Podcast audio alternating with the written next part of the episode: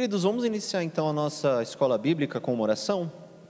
Santo Deus e amado Pai, nós te bendizemos, te agradecemos por essa manhã na qual podemos ouvir mais da tua palavra, aprendermos do teu evangelho, louvarmos ao teu santo nome e te pedimos, Deus, que continue conosco agora nessa escola bíblica, nos concedendo mais do ensino da tua palavra, nos dando, meu Deus, mais esclarecimentos acerca da tua vontade da tua lei. É em nome de Jesus Cristo que oramos, Pai. Amém. É, meus irmãos, a aula de hoje ela tem como tema a oração como penitência. A penitência, os irmãos verão ao longo dessa aula, ela tem um, um significado, em um certo sentido, parecido com arrependimento, e num outro sentido, ela tem o significado de um sacramento. Em ambos os sentidos, nós iremos hoje estudar, sobretudo, essa relação de oração com penitência, tá bom? Então, eu separei aqui como um versículo inicial para a gente, aquele que foi o mote da reforma protestante, que é o de Romanos 1,17, que diz assim: Visto que a justiça de Deus se revela no evangelho de fé em fé, como está escrito, o justo viverá por fé. Irmãos, esse é um versículo que eu fiz questão de colocar no início dessa aula, porque eu penso o seguinte: que se a igreja ao longo dos tempos tivesse atentado ao que diz as Escrituras, nós não estaríamos tendo essa aula aqui hoje. Tenho certeza disso. Olha só o que diz: visto que a justiça de Deus se revela no Evangelho, no Evangelho nós temos a justiça de Deus sendo revelada na vida de Jesus Cristo, que viveu uma vida perfeita, cujas obras foram perfeitas, não houve nenhum pecado sequer, e na qual nós recebemos essa justiça pela fé.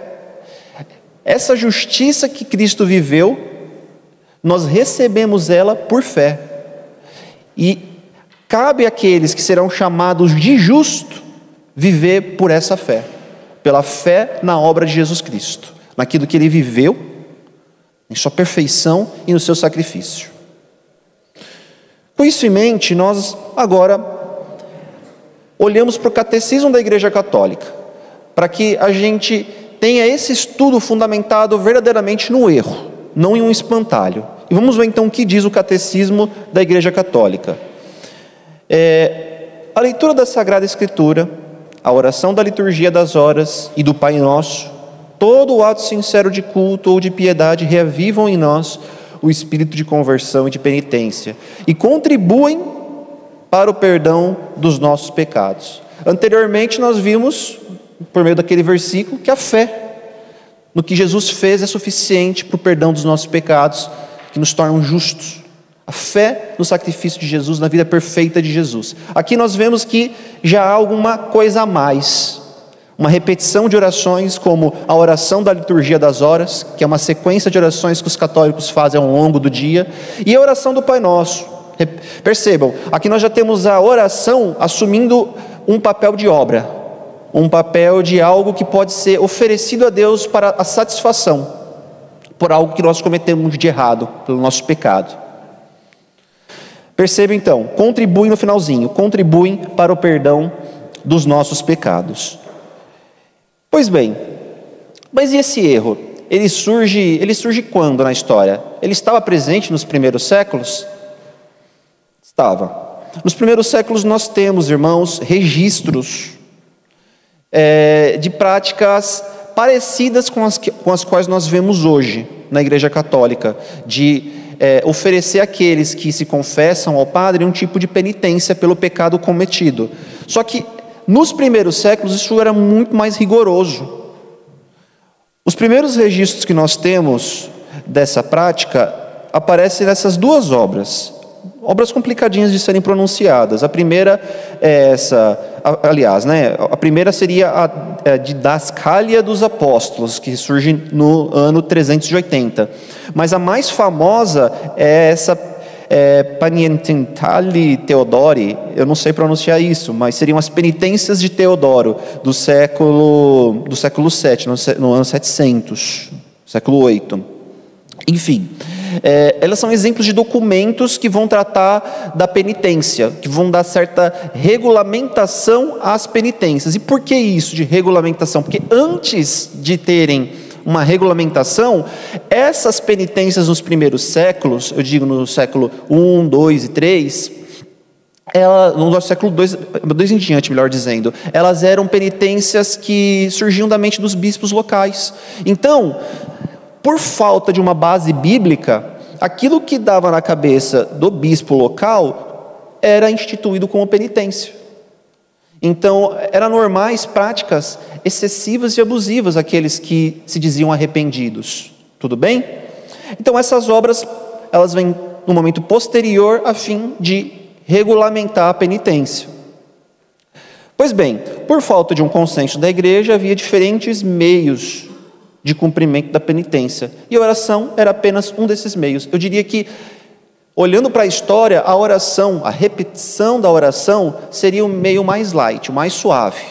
Havia meios muito mais é, penosos para o penitente, atos de penitência muito mais penosos, como, por exemplo, trocar suas vestes por vestes é, vergonhosas, para mostrar que você é um pecador para toda, toda a comunidade, é, jejuns longos, é, a abstenção da relação sexual com a esposa e por aí fora vai. Havia muitos protocolos naquela época para aqueles que cometessem um pecado. E vamos depois ver quais pecados eram os mais graves para a igreja. Mas assim, percebam que a oração, então, a repetição de várias, de várias vezes o Pai Nosso, de várias vezes um Ave Maria, seria assim a penitência mais tranquila. Pois bem, para a Igreja Católica, a penitência possui dois sentidos: o sentido, como eu disse, de virtude e o de sacramento. Vamos começar então com a penitência enquanto virtude. A penitência enquanto virtude tem o significado de contrição, uma dor interior pelo pecado cometido, algo que nos lembra o remorso. Quando o cristão peca, ele sente aquele remorso.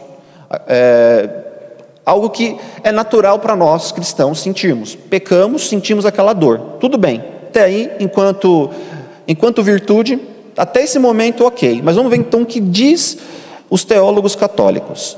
Aristóteles, que é um, é, que é, diz Aristóteles que a virtude é um hábito de escolher conforme a reta razão. Pertence, porém, à reta razão que alguém se doa aquilo de que se deve doer.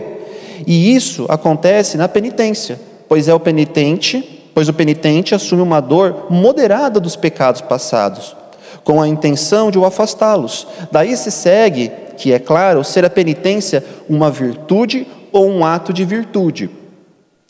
O termo virtude, os irmãos vão perceber, ele tem uma conotação interessante. Diz o seguinte: de acordo com o catecismo católico. A virtude é aquela disposição estável e uma atitude firme. Percebo que isso é algo que vem do, do ser humano, é uma decisão nossa.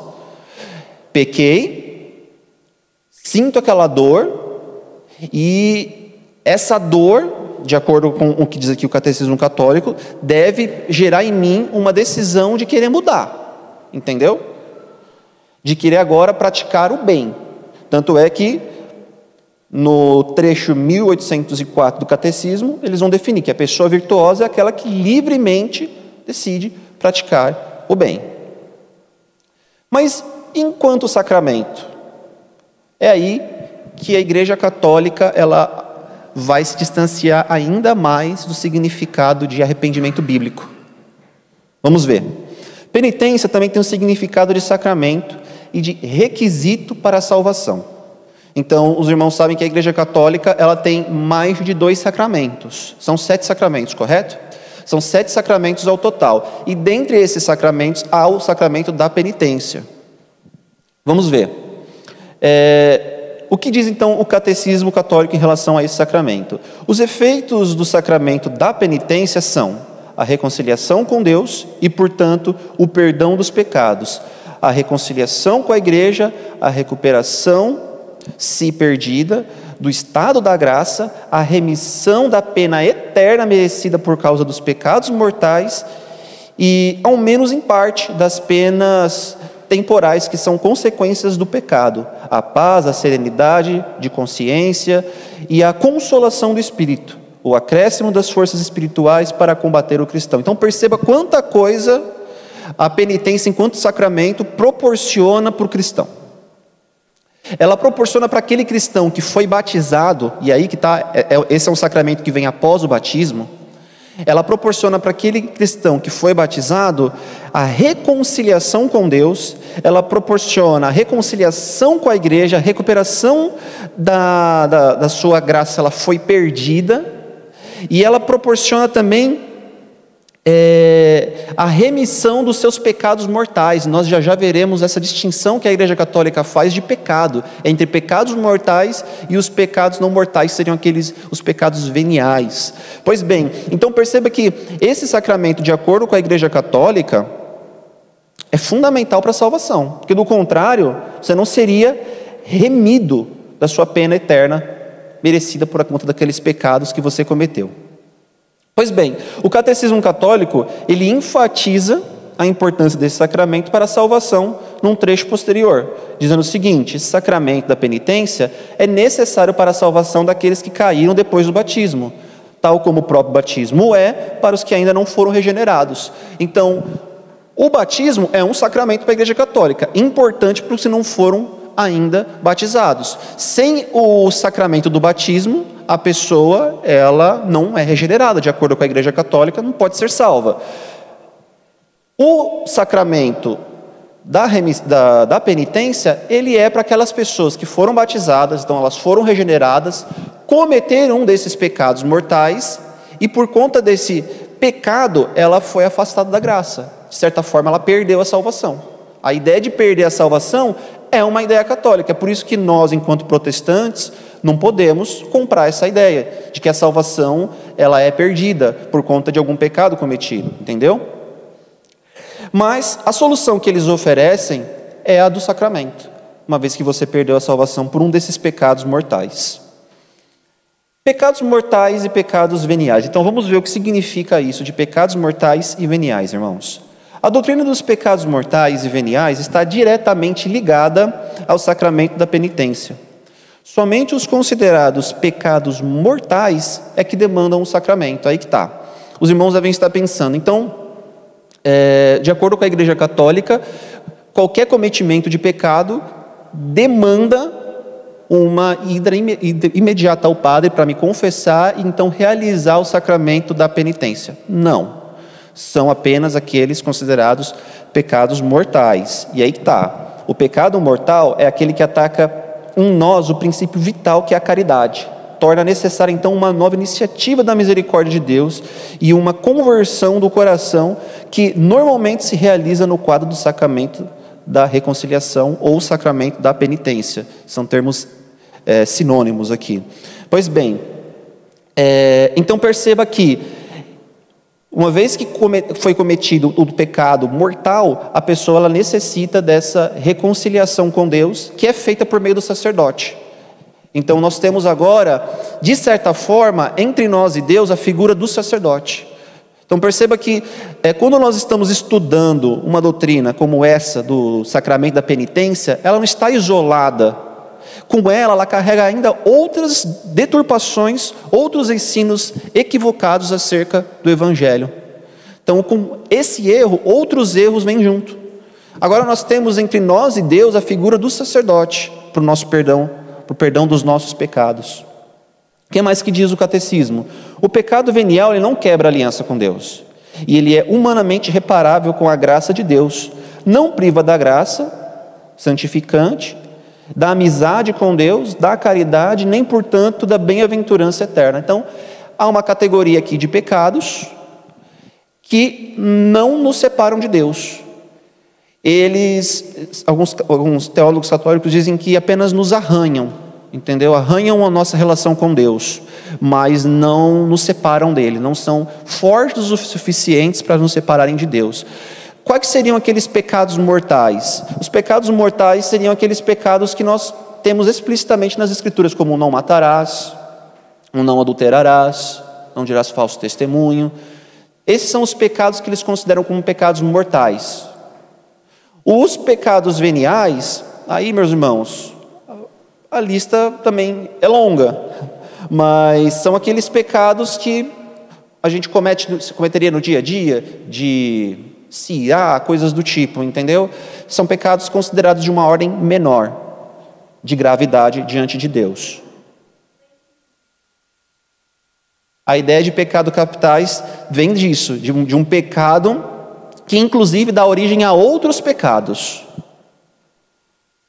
Pois bem, desenvolvimento do erro. Então vamos agora perceber quando que isso surge na igreja e como que isso se desenvolve na igreja. Até o século V, a penitência ocorria de forma pública para os que cometiam os chamados pecados mortais, sobretudo, e aí nós temos um pecado que na época era considerado um dos pecados mais graves, o da abjuração. Para esses existia uma ordem chamada da ordem dos penitentes. O que é esse pecado da abjuração? É o pecado de você negar o seu juramento. Com, com um juramento, você negar o seu juramento a Deus. Então você fez um juramento de seguir a Cristo e agora com outro juramento você nega a Ele. Era o que acontecia durante o período da perseguição cristã. Naquele período, muitos cristãos, diante da perseguição, eles se mantinham resolutos até o fim. Então, iam para a fogueira e se negavam a negar a Cristo. Outros eram mortos e viam seus familiares sendo mortos, e mesmo assim se negavam a negar a Cristo. Porém, existiam alguns que, diante dessa situação, diante de tanta pressão, negavam a Cristo. E aí a perseguição acaba. E esses cristãos agora querem voltar para a igreja. Só que aqueles que resistiram e que sofreram por resistir e não negar a Cristo, sentem dificuldade de aceitar esses cristãos que negaram e querem voltar. Então, eles percebem que só dizer a eles: ó, oh, peça perdão pelos seus pecados, se arrependa, creia naquilo que Jesus Cristo fez, porque Jesus Cristo o que ele fez é maior do que qualquer pecado. Em vez de dizer isso, aquele que voltou arrependido, que quer voltar para a igreja, não. Eles diziam: não é o suficiente só um pedir perdão, é necessário uma penitência. Então, surge uma penitência chamada penitência pública, uma penitência rigorosa, e uma penitência que impunham a esses algo escandaloso mesmo. Eles eram impedidos então de se reunirem com os outros irmãos, Muitas das vezes eles tinham que ficar então à porta do local da reunião, eles eram obrigados a repetir e repetir orações, a jejuns prolongados, abster-se de vários alimentos, e aí vocês devem se perguntar, mas quanto tempo isso durava? Aí que está. Isso dependia de local para local. Em alguns locais, a pena poderia ser até o fim da vida do indivíduo. Quando ele morresse, então a penitência estaria paga e ele estaria perdoado mas até lá ele teria que cumprir os atos penitentes. Perceba então que nesse período a penitência era pública e muito rigorosa, e havia até um nome para aqueles que estavam é, nesse ato de penitência chamada Ordem dos Penitentes. Olha o que diz aqui um historiador, é um historiador, doutor em História da Igreja e padre católico. Para obtenção, para obter o perdão, o arrependimento interior não basta. O penitente são submetidos a um regime de mortificação, de mortificações corporais e humilhações públicas, com supressão de alguns alimentos, bebidas e submetidos a fortes jejuns, vestimentas grosseiras, privações de banhos, leitos duros, longas orações com prostrações. Então, olha a lista de exigências que às vezes eles tinham que cumprir. O leito deveria ser um leito duro, ele deveria se privar de banhos, vestir é, vestes grosseiras que chamassem a atenção, que mostrassem que ele cometeu um pecado grave, tudo isso para mostrar que ele estava nessa ordem, a ordem dos penitentes. E é algo interessante que ao estudar esse assunto, os próprios católicos, os historiadores católicos, eles reconhecem que realmente houve um abuso, houve um excesso, por assim dizer, é, por parte dos bispos do passado em relação a esse sacramento da penitência. Enfim, o tempo de penitência era longo e variava de acordo com as regiões. Olha só esse exemplo que um outro historiador coloca aqui. Durante o período, é, o período, da, o período expiratório variava São Basílio Magno estabeleceu que para o homicídio o tempo penitencial seria de 20 anos. Então, a pessoa que cometeu esse pecado mortal do homicídio, ela teria que, é, durante 20 anos, realizar os atos penitentes. Tudo bem? Mas a penitência, ela se desenvolve com o tempo. Percebe-se então os excessos, de que aquilo estava insustentável, e então ela se desenvolve a partir do século VII, surge um novo formato de penitência, que é chamada de penitência tarifada. É, a partir daí, então, os bispos locais eles recebem uma espécie de manual, e esse manual ele contém instruções já pré-estabelecidas para cada pecado. Então, tinha ali o nome do pecado, e tinha ao lado do nome do pecado o que o penitente deveria realizar para cumprir a sua penitência em relação àquele pecado cometido. Então existe agora uma regulamentação, uma, uma, uma tarifa para a realização, para a saciação da justiça de Deus por conta daquele pecado. Então vamos lá. Agora se torna privadas repetições de orações e elas passam a ocupar um espaço no ato penitente.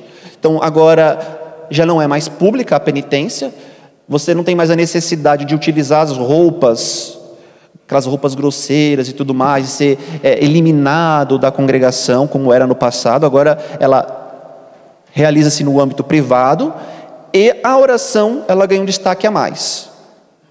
Enquanto que a oração no passado, enquanto ato de penitência, era considerado, vamos dizer, uma penitência mais leve, agora ela passa a ocupar um, um espaço mais central para todos os tipos praticamente de pecado. Então vamos lá.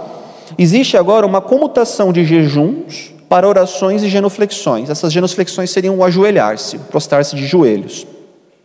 Por exemplo, o que no passado seria é, pago com dois dias de jejuns, agora será pago com 100 salmos e, 50, e 500 genuflexões. Então, o que no passado, para essa época aqui, então, no passado era necessário dois dias de jejum. O bispo consulta agora no manual, percebe que dois dias de jejuns equivalem a 100 salmos ou 500 genuflexões. Aí está quitado a sua penitência. Essa penitência tarifada, ela passa por abusos também nesse período.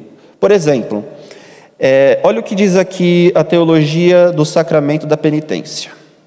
A cada tipo de pecado corresponde a determinada penitência, de acordo com tarifas previamente estabelecidas. Um rico podia pagar um preço justo a um monge ou a um pobre, a fim de que cumprisse a penitência em seu lugar. Tentou-se restaurar a prática antiga da penitência pública, mas não deu certo. Então, nesse período, também surge o excesso, também surge o abuso. As pessoas ricas tinham preguiça de repetir ali cem vezes o salmo de se ajoelhar 500 vezes, por exemplo. Então o que eles faziam? Eles preferiam pagar para que outro fizesse essas rezas em seu lugar e essas genuflexões em seu lugar. E aí você tem esse tipo de abuso se popularizando no século VII e alguns bispos mais conservadores da época dizendo: não, o certo então é a gente voltar para a prática antiga que é a prática da penitência pública. Então, é comum, quando nós estudamos esse assunto, percebemos que durante esse século, século VII, até o século X, existia uma concorrência entre esses dois tipos de penitências. Em alguns locais, a penitência pública ainda existia, ainda ocorria. Mas o que era predominante era a penitência tarifada. Tudo bem? Dois concílios regulamentam as penitências. O primeiro concílio foi o de Latrão, em 1215, que obrigava os fiéis a realizarem o sacramento penitencial pelo menos uma vez ao ano. Pois bem, o que acontecia? Anteriormente não existia uma, um estabelecimento de periodicidade. Então a pessoa às vezes ia com muita frequência, às vezes não ia, esperava dois, três anos. Não existia uma regra em relação a quantas vezes eu tenho que ir, quanto tempo esperar até ir me confessar. O Concílio de Latrão, então, ele regulamenta isso. Ele coloca que pelo menos uma vez ao ano, isso está válido até os dias de hoje, pelo menos uma vez ao ano, é, é necessário que o, o fiel vá e faça esse sacramento da penitência. Tempos depois, em resposta à reforma protestante, o Concílio de Trento, ele enfrenta esses questionamentos que estão surgindo e ele então institui esse sacramento como fundamental para a salvação. Olha só. O segundo concílio foi o de Trento, que enfrentou os questionamentos reformadores e declarou que esse sacramento é a instituição de Cristo e fundamental para a salvação. Olha o que diz o concílio de Trento, no cânone 4. Se alguém negar que se requerem para um inteiro e perfeito perdão dos pecados, três atos, é, três atos por parte do penitente, que são a matéria do sacramento da penitência, a saber, a contrição, a confissão e a reparação, que se chama as três partes da penitência, ou ainda que disser que são apenas duas partes, como os reformadores estavam dizendo, a saber, o terror que conhecida, que conhecida a gravidade do pecado aparece na consciência e a fé concebida pela promessa do evangelho, pela absolvição, segundo a qual se acredita que qualquer pecado já está perdoado pelo sacrifício de Jesus, seja excomungado. Perceba Percebam que, para os reformadores, essas duas partes, e era o questionamento deles, né? por exemplo, de Lutero, essas duas partes, que seria a contrição e a confissão, que é você sentir a dor pelo pecado que você cometeu e confessar ele a Cristo, bastava. Mas para a Igreja Católica é o seguinte: seja excomungado se você pensa assim. Se você pensa que se arrepender, sentir a dor pelo pecado que você cometeu e confessar a Cristo basta, seja excomungado. É necessária reparação, uma reparação que se dá por meio da penitência, dos atos de penitência. Bom, então, é, depois de todos esses concílios, qual a visão hoje da Igreja Católica em relação a isso, né? A oração, ela é, sim, um meio oficial de penitência nos dias de hoje. Há outros meios, claro que não são como aqueles dos primeiros séculos, mas a oração é nos dias de hoje, junto com o jejum e a esmola, um dos meios de penitência. Vamos ler o que diz o Catecismo Católico. A penitência interior do cristão pode ter expressões muito variadas. As Escrituras e os padres insistem, sobretudo, em três formas: seria o jejum, a oração e a esmola, que exprimem a conversão em relação a si mesmo, a Deus e aos outros a par da purificação radical operada pelo batismo e pelo martírio. Citam como meios de obter o perdão dos pecados os esforços realizados para se reconciliar com o próximo, as lágrimas de penitência, a preocupação com a salvação do próximo, a intercessão dos santos e a prática da caridade que cobre uma multidão de pecados. Eles até citam essa passagem de 1 Pedro 4:8. Então, note que Agora, para o catecismo católico, para a igreja católica, a oração, a repetição de orações, fazem parte de um dos meios de penitência, de um dos meios de reparar o pecado que você cometeu. Não basta apenas você é, sentir a dor pelo seu pecado, confessar a Cristo, confessar a Deus. Não basta. É necessário você confessar a um sacerdote e você receber desse sacerdote a orientação de reparação pelo pecado cometido. E aí a reparação pode se dar por meio do jejum, da oração e da esmola. Bom, e o que os reformadores disseram, que eles pensaram? Vou separar aqui apenas Cal, é, Lutero e Calvino. Há outros que também discutiram acerca desse assunto, da oração enquanto penitência, mas eu vou separar aqui a visão dos reformadores acerca da oração. Bom, e da penitência também. Um dos temas de maior destaque na argumentação dos reformadores era as indulgências, uma prática semelhante ao sacramento das penitências. Após arrepender-se e confessar o erro, o sacerdote garantia a absolvição dos pecados, desde que o pecador pagasse determinada quantia. Esse privilégio era estendido às almas que estavam no purgatório, desde que seus familiares comprassem também as indulgências para o morto. Então, nós temos aqui num período próximo da reforma, aquilo que os irmãos conhecem como a prática das indulgências. Ela, essa, essa prática das indulgências semelhava à prática da penitência, sobretudo a penitência tarifada, que era de colocar ali um preço pelo pecado cometido, para a reparação daquele pecado. E isso desperta então o questionamento em algumas pessoas. E aqui nós temos na figura de Lutero o principal teólogo que se opôs a isso. Né? Com o retorno dos escritos originais do Novo Testamento em grego, Lutero disse em suas duas primeiras teses, olha só que interessante que ele fala nas duas primeiras teses em relação ao sacramento da penitência. Quando o nosso Senhor e Mestre Jesus Cristo disse: Arrependei-vos, ele quis dizer que toda a vida dos crentes deveria ser uma vida de arrependimento. A palavra não pode ser entendida como referindo-se ao sacramento da penitência, ou seja, a confissão e satisfação. Os irmãos vão perceber que na Igreja Católica, quando apareceria assim a palavra arrepender, estará lá penitência, fazer penitência. E isso por quê? Porque eles pegam uma tradução que vem do latim, da Vulgata Latina. Quando há então, nesse período, o retorno aos escritos originais no grego, um estudo direto do grego, passe a questionar essa tradução católica do fazer penitência como um meio de arrependimento. Então, as duas primeiras teses de Lutero, o início das teses de Lutero, é batendo justamente nessa tecla, nesse ponto da teologia católica. Aqui Lutero, ah, aqui Lutero apela a palavra grega para arrependimento, ao qual deriva a tradução da Vulgata Latina e aí está a palavra em latim, poenitentima nagit, não sei falar isso em latim, que significa fazer penitência, que anteriormente era entendida como referindo-se ao sacramento da penitência. Então essa era a base, inclusive, dos católicos dizerem que foi Cristo quem instituiu a penitência.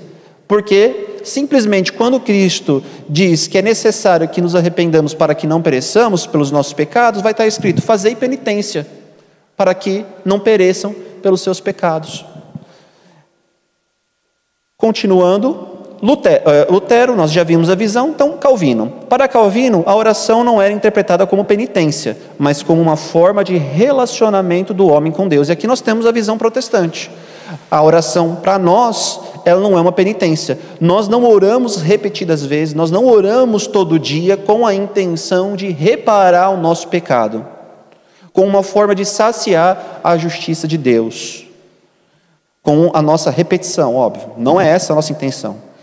E o que, que Calvino então diz? É, pois, pelo benefício da oração que penetremos nas riquezas que temos em Deus, porque ela é uma forma de comunicação dos homens com Deus. Então, olha a diferença de perspectiva de oração.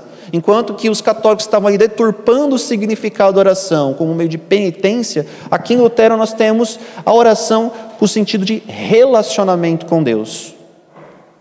Além disso, Calvino, perdão, Calvino, né? Além disso, Calvino confronta a ideia católica de oração como obra de penitência, ao dizer que ela é um recurso disponível ao homem para se assegurar da salvação pela graça. Olha só o que ele diz: Toda a segurança da nossa salvação se funda na invocação do seu nome, visto que por ele obtemos tanto a presença da sua providência como do seu poder e também da sua bondade, pela qual ele nos recebe em sua graça, apesar de estarmos carregados de pecados.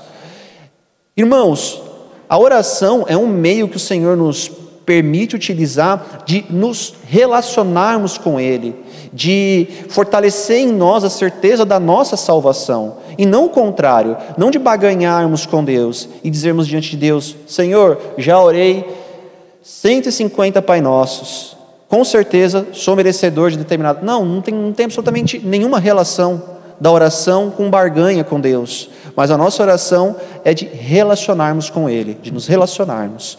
E a visão presbiteriana, olha o que fala no seu é, Símbolos de Fé de Westminster. Diz o seguinte: em Westminster, a perspectiva católica da penitência como consagração de satisfação por parte do cristão pecador foi confrontada.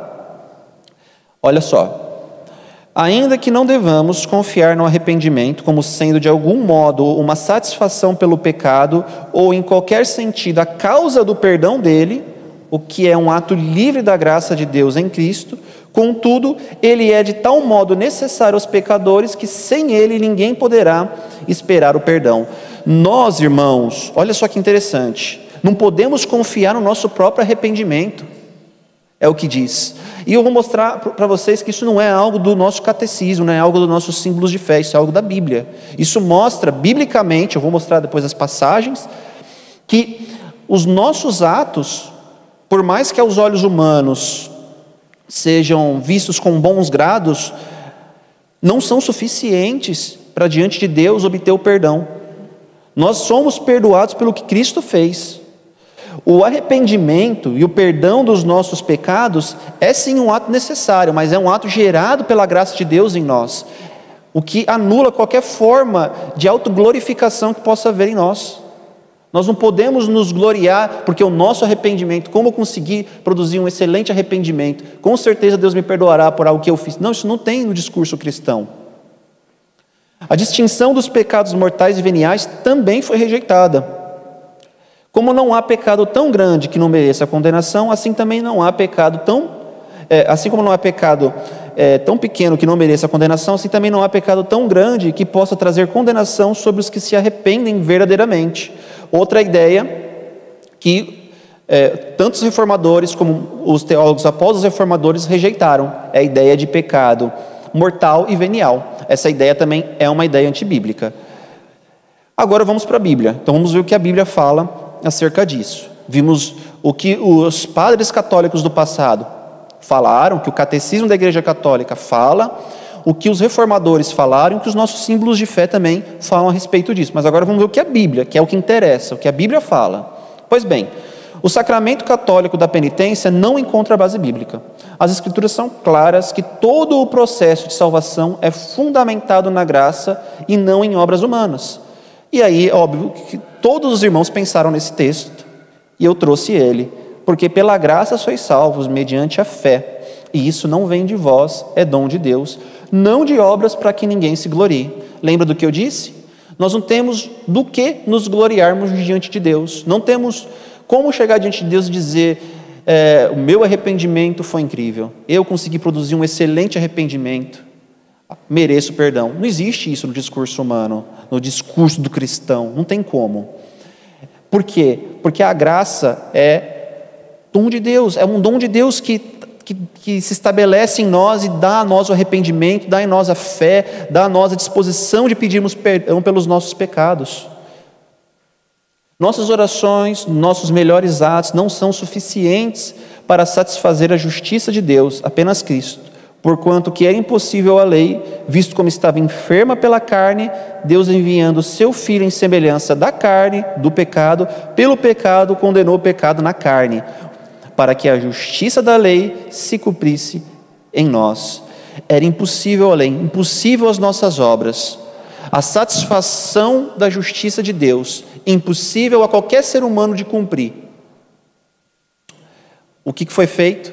O Senhor providenciou por meio de Cristo Jesus, aquilo que era impossível à lei, impossível às nossas práticas.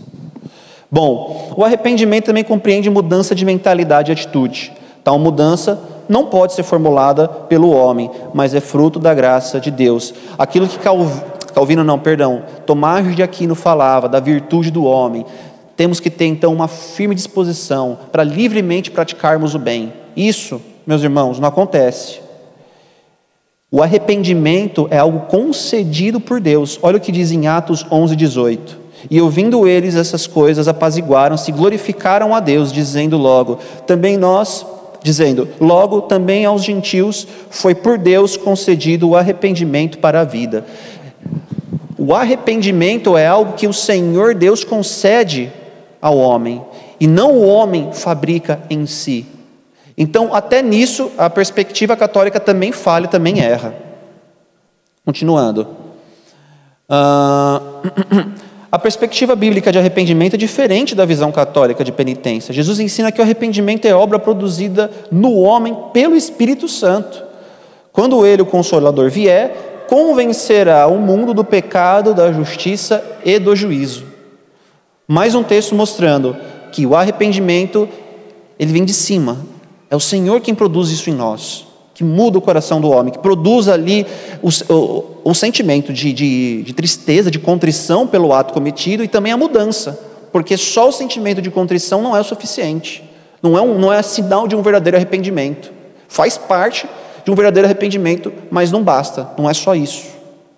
Bom, o arrependimento não é a causa ou a base da nossa salvação, ele é uma evidência e uma exigência para a nossa salvação. Não é a causa nem a base, mas ele é uma evidência e ele é uma exigência para a nossa salvação. Eu vos afirmo: se, porém, não vos arrependerdes, todos igualmente perecereis. O arrependimento, ele é necessário para a nossa salvação. É uma evidência de que a pessoa ela é verdadeiramente cristã. O perdão de Deus, desde o Antigo Testamento, se dava por graça. Olha só a oração do salmista: Por causa do teu nome, Senhor, perdoa a minha iniquidade, que é grande. Ele recorre ao que? Ao nome de Deus, por causa do teu nome, não por causa do sacrifício que fiz, não por causa dos atos penitentes que realizei, mas por causa do teu nome, Senhor, perdoa a minha iniquidade, e ele ainda destaca que é grande, que é considerado um pecado mortal. Vamos lá. É, biblicamente também não há distinção de pecados veniais e mortais. Todo pecado é grave o suficiente para afastar o homem eternamente de Deus. Porque o salário do pecado é a morte, mas o dom gratuito de Deus é a vida eterna em Cristo Jesus, nosso Senhor. Irmãos, de imediato, quando nós ouvimos sobre pecados veniais, ou seja, aqueles pecados que não são suficientes para separar o homem de Deus, vem esse texto na mente da gente, de Romanos 6:23, mostrando que o salário do pecado e de qualquer pecado é a morte. E aqui a morte eterna. Aqui se refere à morte eterna. Essa morte espiritual. Assim como não há pecado pequeno que não, merece, não mereça condenação, também não há pecado tão grande que possa trazer condenação sobre os que se arrependem verdadeiramente. Agora, pois, já nenhuma condenação há para os que estão em Cristo Jesus. Lendo a epístola de Paulo aos Romanos, nós percebemos que ela já é suficiente para o católico deixar de lado o catecismo e se atentar mais àquilo que Paulo disse acerca de arrependimento, disse acerca do pecado e dos efeitos do pecado e de como nós é, nos livrarmos desses efeitos do pecado, que é apenas pela fé em Cristo Jesus. Todo crente tem livre acesso ao trono da graça para obtenção de perdão. Não há necessidade, então, dessa intervenção de um sacerdote. Olha só, acheguemos-nos, portanto, confiadamente junto ao trono da graça, a fim de recebermos misericórdia e acharmos graça para socorro em ocasião oportuna. Aqui é a Bíblia mostrando, não tem necessidade de você ir até um sacerdote para que ele te leve a esse trono da graça e, te, e possa te conceder o perdão. Não existe isso biblicamente falando. Pois bem, o ensino bíblico acerca da oração nada tem a ver com o cumprimento de penitências. Pelo contrário, a Bíblia reprova a ideia de transformar nossas orações em uma espécie de mantra, que seria aquela repetição excessiva como é muito costume de religiões orientais, de repetir ali é, certas frases, sentenças, várias e várias e várias vezes, a fim de se obter algum benefício. Olha o que a Bíblia fala, então, a respeito disso. E orando não useis de vãs repetições como os gentios, porque presumem que pelo seu muito falar serão ouvidos. Então nós já temos aqui é, Jesus, de forma clara e explícita, mostrando não usem a oração como meio penitente de repetir, repetir, repetir, porque acham que pelo muito falar serão ouvidos. Em vez de sentido de, eh, em vez do sentido de penitência, a Bíblia mostra a oração como um privilégio para os crentes que se relacionam com Deus, a fim de o adorar, confessarem seus pecados, agradecerem e se conformarem à sua vontade. Então aqui está o significado da oração para o cristão: relacionamento, adoração, confissão de pecados, agradecimento, Oração para que o Senhor nos conforme à sua imagem. Olha só, e esta é a confiança que temos para com Ele, que se pedirmos alguma coisa, segundo a Sua vontade, Ele nos ouve. Sejam conhecidas diante de Deus as vossas petições, pela oração, pela súplica, com ações de graças. A Bíblia nos incentiva a orar diversas vezes. Em diversas passagens nós temos esse incentivo à oração, mas nunca como um ato de penitência. Pelo contrário, quando a Bíblia fala de oração, ela ainda nos repreende, nos adverte a não usarmos da nossa oração no sentido que os gentios utilizavam como vãs repetições. E minhas considerações finais dessa aula Considerar a oração um ato de penitência é distorcer o seu significado bíblico. Tudo bem? Não encontramos isso nas Escrituras. Como mostrei para vocês, os significados que as Escrituras dão à, oração é o de relacionamento com Deus, é o de confessarmos os nossos pecados por meio dela, não por meio de um sacerdote, é o de agradecermos ao Senhor pelas bênçãos que recebemos, e é, como também destaquei no finalzinho, de orarmos ao Senhor para que nos conforme a sua imagem. A doutrina do sacramento da penitência, além de não encontrar base bíblica, cria desdobramentos teológicos que atacam a salvação pela graça. Então, vocês viram que um erro carrega consigo outros erros. Por meio desse erro, dessa distorção teológica que coloca a oração como penitência, nós temos ali é, a doutrina da graça, da justificação pela fé somente, sendo também contestada. Temos a ideia de que o nosso único mediador, Jesus Cristo, não é o único, há ainda necessidade de um sacerdote aqui na terra para nos levar até o trono da graça. Há ainda uma distinção de pecados de mortais e veniais. Olha só então quantos erros aparecem só por conta de tentar justificar a oração como ato de penitência. Então, por conta de um erro, outros erros mais graves aparecem. E por fim, o arrependimento cristão, quando genuíno, é seguido imediatamente do perdão de Deus. E eu peço que alguém, por favor, abra em 1 João 1,9, para a gente finalizar então a aula lendo esse texto. 1 João 1,9, texto que vai mostrar que o arrependimento, quando genuíno do cristão, é seguido de perdão.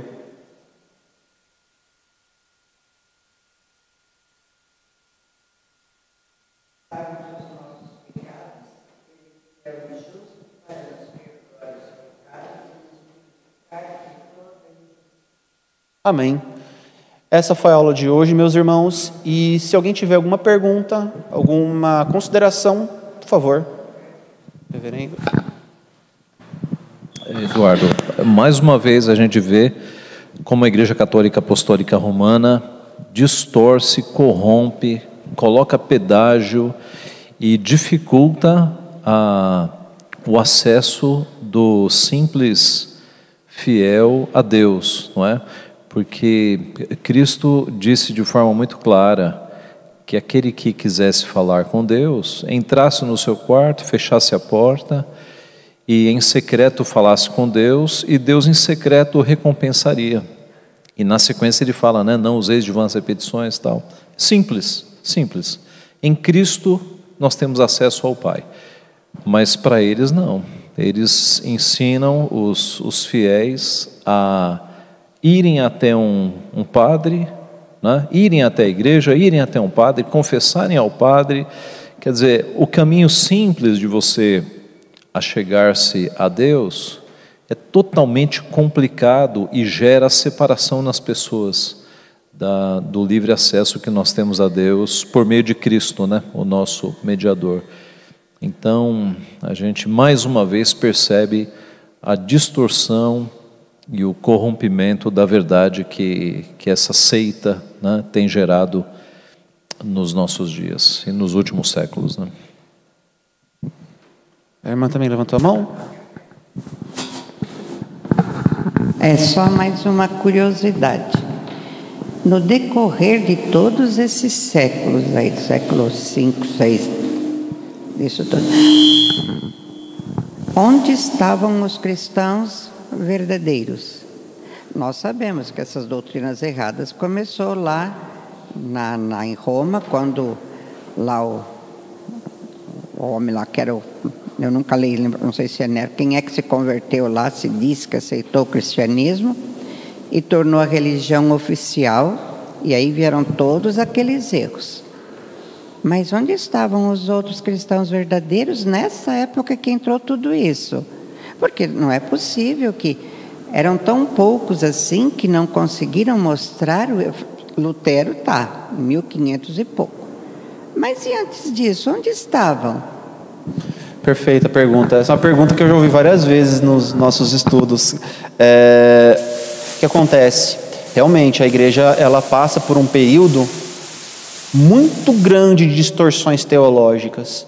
E nós vamos começar a ver a ouvir né, essas vozes distoantes no século 13, 14, com os pré-reformadores. Então, antes de Lutero, nós temos esses, mas ainda assim, há muito tempo, desde do, do, de quando Constantino, no século IV, ele assume então o cristianismo como religião oficial. Temos muito tempo, do século IV até o século XII, de certo silêncio né, por parte dos cristãos é, genuínos. Mas eu diria o seguinte: que a igreja não morreu. Embora nós não tenhamos os escritos desses cristãos, eu digo que o remanescente fiel existiu. E eu digo isso com base no que a Bíblia mostra, que a igreja do Senhor não pereceria, que o Senhor sempre conservaria o seu remanescente fiel. Ainda que nós olhando para a história não encontremos tantos registros de cristãos nesses séculos é, refutando e se levantando como Lutero fez, né? E ainda assim eu acredito que haviam sim cristãos, mas é que por conta da estrutura de poder de igreja e Estado, eles não tinham as condições, os meios de popularizarem ali o seu ensino, de levarem adiante o seu ensino. E coube a Deus fazer isso. Nós não sabemos os desígnios de Deus, mas foi da vontade dele que a igreja passasse por essa tripulação durante tantos anos, é, heresias e mais heresias aparecendo e ganhando força. E aqueles cristãos, tanto é que nós temos relatos né, de como a igreja perseguia cristãos que se opunham e chamava-os de herege. Então, hoje, provavelmente, muitos daqueles que são categorizados como hereges do passado talvez fossem crentes genuínos que foram perseguidos brutalmente pela igreja da época e não tiveram chance sequer de publicizar os seus escritos. Reverendo quer acrescentar alguma coisa? Mais alguém com alguma pergunta ou alguma colocação? Bom, do contrário, então, irmãos, vamos encerrar essa, essa reunião com uma oração. Santo Deus, querido Pai, nós te louvamos e bendizemos por essa manhã que o Senhor nos instrui mais da tua palavra, por essa manhã que o Senhor nos permitiu estarmos em comunhão uns com os outros, em adoração ao teu santo nome. Somos gratos, Pai, e queremos, Deus, é, usar desse meio que o Senhor nos permite usar, que é a oração, para adorar o teu nome, para bendizer ao Senhor, para interceder para os, pelos nossos irmãos para termos, meu Deus, nosso relacionamento com o Senhor, um relacionamento mais profundo bíblico e que possamos, Deus, viver a nossa vida para a tua glória. Te pedimos, Santo Deus, que nos abençoe ao longo desse dia de domingo, que seja esse dia usado para louvor do teu santo nome. É em nome de Jesus Cristo que oramos. Amém.